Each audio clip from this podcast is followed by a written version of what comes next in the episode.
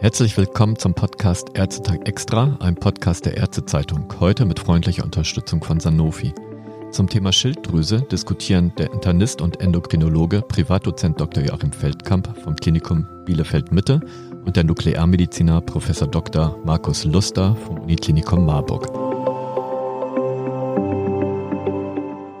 Lieber Herr Professor Luster, lieber Herr Dr. Feldkamp, Sie haben heute ein Fallbeispiel mitgebracht, bei dem die Patientin einen Knoten in der Schilddrüse selbst getastet hat. Wie gehen Sie dann weiter vor?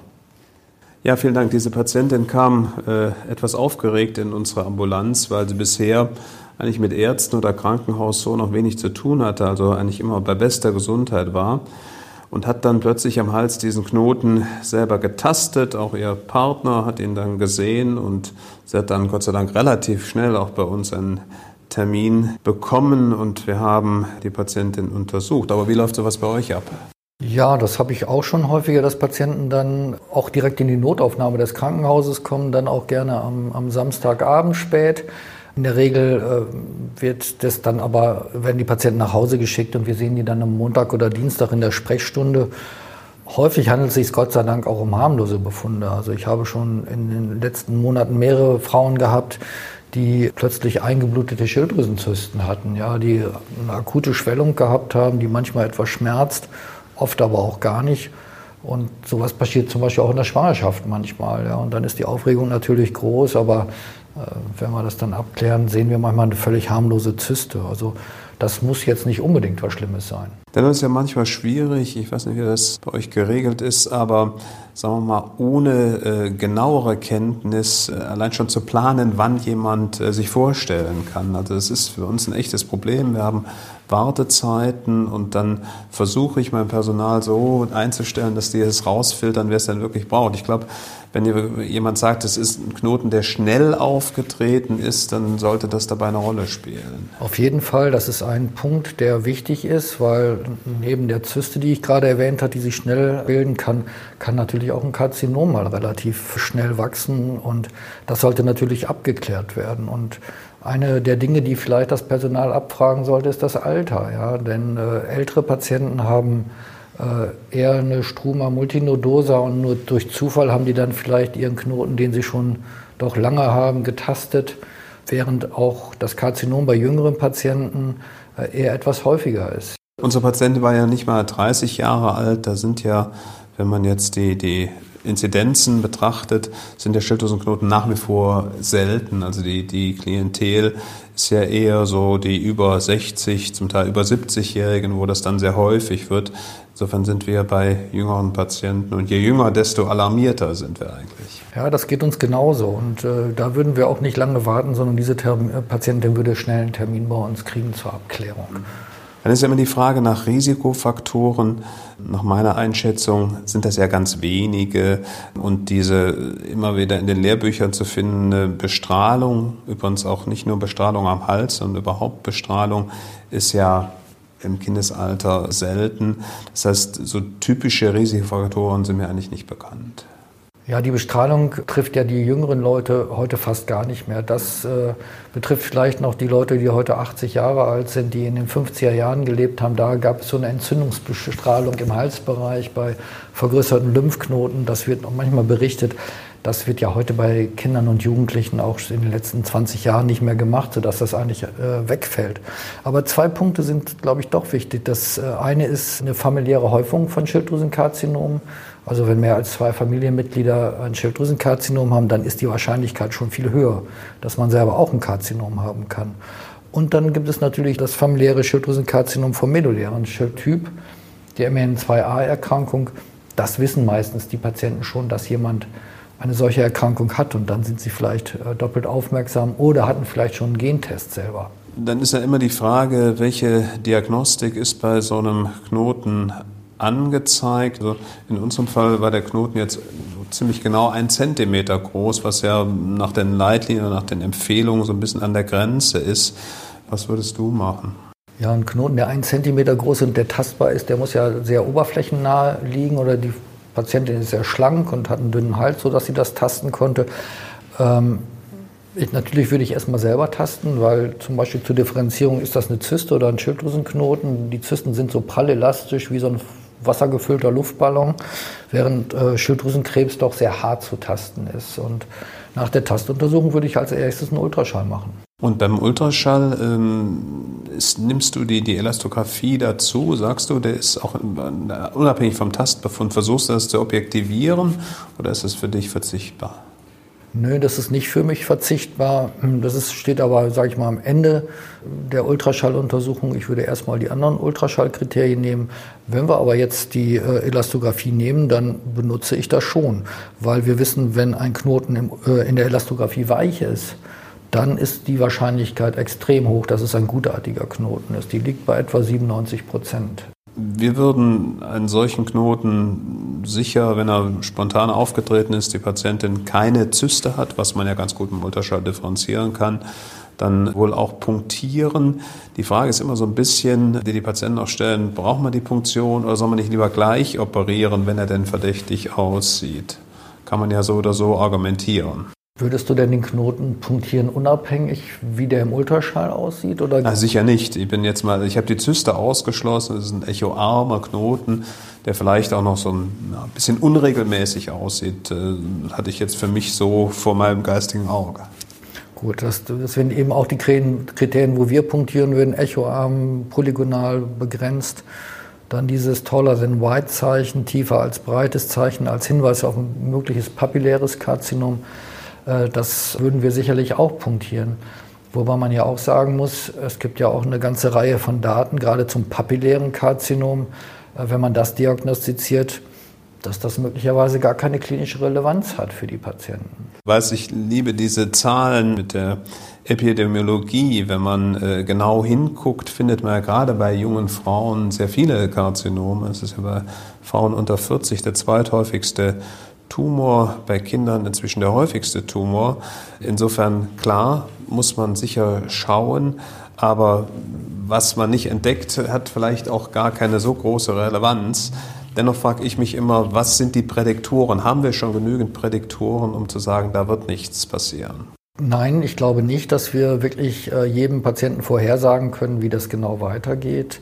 Wenn wir mal das papilläre Mikrokarzinom nehmen, dazu gibt es extrem gute Daten aus Japan, weil dort viele Patienten sich nach der Feinnadelpunktion mit gesichertem papillärem Karzinom einfach nur überwachen lassen. Bei älteren Patienten scheint es so zu sein, dass da kaum was passiert. Aber jetzt in unserem Fall hier bei der jüngeren Frau, da sieht man doch, dass häufiger mal dann das Ganze doch wächst oder vielleicht sogar in die Lymphknoten metastasiert, sodass man dann vielleicht doch eher vorsichtig ist. Dann ist ja immer die Frage, ich hatte es eben schon mal angedeutet, soll man operieren, äh, soll man unabhängig vom Ausgang der Feinnadelpunktion operieren, sollte man noch andere Kriterien, molekulare Marker hinzunehmen, um die Entscheidung etwas fundierter treffen zu können? Oder ja, wie siehst du es? Also ich denke, dass in der Feinnadelpunktion zunächst mal geschaut werden muss, gibt es Hinweise auf Bösartigkeit. In der Regel werden heute in der Feinnadelpunktion noch keine molekularen Marker gemacht. Das ist eigentlich, glaube ich, in ganz Deutschland die Regel. Es gibt einige Ausnahmen, wo das universitär beforscht wird. Aber ich denke, die Wahrscheinlichkeit, dass etwas malign ist, das kann man ganz gut durch die normale Feinnadelpunktion herauskriegen. Bei dieser Patientin, wo das gewachsen ist, wo die das selbst getastet hat, da würde ich bei einem malignomverdächtigen Suspekt Befund auf jeden Fall erstmal die Operation anraten. Du hast es gerade nochmal gesagt, Arbeit, die gezeigt hat, dass für die Prognose des Karzinoms das Selbsttasten versus des zufällig Findens äh, sogar eine große Bedeutung hat. Also diese sogenannten Inzidentalome scheinen insgesamt günstiger von der Prognose her zu sein, als die, die die Patienten selber wahrnehmen. Genau, deshalb wäre hier auch eher der Rat, die hat es getastet, es ist verdächtig, zu operieren. Aber der Patientin würde ich auch sagen, das ist ein Knoten, der ist einen Zentimeter groß. Wenn die Patientin Glück hat, dann äh, reicht eine Hemitodektomie. Man muss also vielleicht gar nicht die ganze Schilddrüse rausnehmen. Das ist ja auch immer eine Frage, die uns die Patienten stellen. Was ist, wenn die Schilddrüse raus ist? Dann habe ich kein Schilddrüsengewebe mehr. Dann muss ich mein ganzes Leben eine Tablette einnehmen und ich werde dick. Das ist ja so auch das, was die Frauen oft damit verbinden, mit, mit Schilddrüsenhormoneinnahme. Die nächste Frage ist dann, wenn die Patientin denn operiert ist, und in dem Fall müsste es also dann auch eine, eine komplette Schilddrüsenentfernung sein, geben wir ihr noch im Anschluss Radiojod zur Beseitigung des Restgewebes oder wie wir das heute gerne nennen, zur adjuvanten Therapie. Ich bin nicht unbedingt der Meinung, dass die ganze Schilddrüse raus muss beim 1 cm Knoten. Muss das? Nein. Muss nicht, nein. Aber wenn man in Richtung Radiotherapie, also anschließende Behandlung denkt, dann ist es allerdings eine Grundvoraussetzung. Dann ist es eine Grundvoraussetzung. Das ist richtig. Was wir manchmal finden, wenn wir Patienten mit kleinen Knoten operieren lassen oder der Knoten ist nur 1 cm groß, dann sagt uns manchmal der Pathologe auf der Gegenseite sind noch zwei oder drei Mikrokarzinome. Und dann wäre auf jeden Fall ja auch nach den Leitlinien eine Radiotherapie sinnvoll. Und das würden wir auch den Patienten anraten. Mhm gibt natürlich auch dann, dann auf derselben Seite nochmal Knoten, dann ist vielleicht doch irgendein Ultraschallbefund so, dass man Lymphknoten sieht. Also es bleibt relativ komplex. Ich glaube, in der Situation kann man keine ganz klare evidenzbasierte Empfehlung geben. Ein Zentimeter ist ja auch so eine relativ arbiträre Grenze. Lass es 1,2 oder 0,9 sein. Also wir gucken uns schon immer noch mal den gesamten Hals an. Vielleicht gibt es irgendwo einen Lymphknoten, der doch suspekt erscheint. Und dann ist oftmals das einseitige Vorgehen ja auch schonender, als wenn die Patientin mehrfach operiert werden muss. Das ist absolut richtig, da gebe ich dir recht. Wenn ihr jetzt aber eine Radiotherapie macht, wie macht ihr das denn? Ähm, bringt ihr die Patientin in Hypothyreose oder gebt ihr schon rekombinantes TSH oder gibt es dann individualisiertes Vorgehen? Also das ist bei uns relativ klar. Äh, wir werden ja über die, die Prognose gesprochen und das relative Risiko. Insofern ist meine persönliche Auffassung, dass wenn man schon jemanden hat, der eine exzellente Prognose hat, dann will ich ihm den Krankheitsverlauf nicht schwerer machen als nötig und deshalb würden wir solche Patientinnen fast immer ausschließlich mit rekombinantem TSH vorbereiten, um diese sechs Wochen Hypothyreose. Und das dauert, so sagen mir die Patienten oder so sagten mir die Patienten, es dauert eine ganze Weile, bis man wieder ähm, voll im Leben steht. Und wie macht ihr dann die Nachkontrollen nuklearmedizinisch? Also wir machen auf jeden Fall Ultraschalluntersuchungen und die Thyroglobulinbestimmung. Und bisher ist es ja auch in den Leitlinien so, und da halten wir uns dran, dass nach einer gewissen Zeit noch einmal eine diagnostische Radiojodgabe erfolgt, mit der wir dann auch für den Patienten immer sehr gut nachvollziehbar zeigen können, der Rest, dieser Rest, den der, der Chirurg äh, stehen gelassen hat, ist dann weg. Das heißt, wir haben dann die drei Säulen, negativer Ultraschall, negativer Thyroglobulinspiegel und negative Jodbildgebung, was ein sehr schönes, nach wie vor für mich gut vertretbares Konzept ist. Okay, und danach würdet ihr mit Ultraschall und Thyroglobulinbestimmung auch genau. weiterkommen. Macht ihr das anders? Nein, das machen wir genauso. Aber die Frau ist ja ziemlich jung und solche jungen Frauen, die fragen oft, kann ich denn überhaupt noch Kinder kriegen nach so einer Radiotherapie? Ja, ja, die Frage wird natürlich auch uns oft gestellt und wenn sie nicht gestellt wird, sprechen wir sehr aktiv an, weil das ja so eine gewisse Sorge ist, und eine durchaus nachvollziehbare Sorge, also erstens muss man sagen, dass sich über die Jahre die Menge an Radiot, die die Patienten eher bekommen, eher nach unten entwickelt hat. Das heißt, die Strahlenexposition dadurch ist schon mal geringer. Und zweitens gibt es keine zuverlässigen Daten, dass Radiojod per se kanzerogen wirkt. Vielleicht mit der Ausnahme von Patienten, die sehr häufig Radiot bekommen haben, weil sie schon ein metastasiertes Schilddrüsenkarzinom haben. Aber die brauchen ja ein Vielfaches, zum Teil ein zigfaches an, an äh, Radiojod, also an, an Strahlung. Und dann kann es natürlich wie bei anderen Therapien auch zur Nebenwirkung kommen. Eine andere Nebenwirkung, die ja gelegentlich diskutiert wird, ist der trockene Mund. Äh, ist das ein Thema? Das ist sicher ein Thema. Auch da hilft es, wenn man weniger gibt. Umso seltener sind die Nebenwirkungen.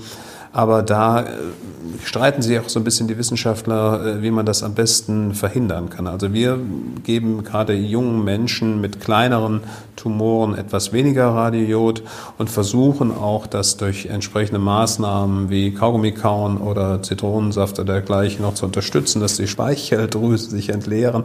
Aber das ist eigentlich ein bisher etwas aus meiner Sicht vernachlässigtes Problem, das man sich ernst nehmen muss. Okay, denn wir sehen ja die Patienten auf dem vieljährigen Verlauf und das entwickelt sich halt manchmal. Und in der Nachsorge denke ich, da sollten wir bedenken, dass wir das machen, was jahrzehntelang gemacht worden ist, eine extrem hohe Dosis Schilddrüsenhormon äh, lebenslang, sondern wir haben ja gelernt, dass unsere Patienten ein exzellentes Outcome haben, dass äh, gerade bei papillären Karzinom nach erfolgreicher Operation und Radiotherapie die Lebensspanne genauso lang ist wie bei allen anderen Menschen. Sodass wir dann die TSH-Suppression lockern können und stadiengerecht behandeln. Das kann ich nur unterstützen. Wir machen das auch sehr konsequent und sehr früh. Das heißt, sobald die Patienten von diesen drei Säulen, die ich eben gesprochen habe, sobald die das erreicht haben, gehen wir übrigens auch weitestgehend unabhängig vom Stadium dann in den niedrig normalen TSH-Bereich für die nächsten zig Jahre. Ja. ja, genau. So würden wir das genauso machen. Gut, ich möchte vielleicht noch mal ganz kurz, wenn du erlaubst, zusammenfassen, dass äh, bei jungen Menschen Schilddrüsenknoten eher selten sind. Insofern vielleicht auch häufiger eine weitergehende Diagnostik erforderlich ist. Wenn denn ein Karzinom dahinter steckt, sollte die Patientin operiert werden. Das Verfahren, ob ganze Entfernung oder nur ein Teil der Schilddrüse entfernen, wird man dann diskutieren. Und Radiojod spielt in diesem äh, ganzen Konzept nach wie vor eine Rolle, auch wenn man zurückhaltender dosiert als zuvor. Dann danke ich für die Diskussion. Ja, Herr Professor Luster, Herr Dr. Feldkamp, ja, auch ich sage herzlichen Dank für die spannende Diskussion. Vielen Dank.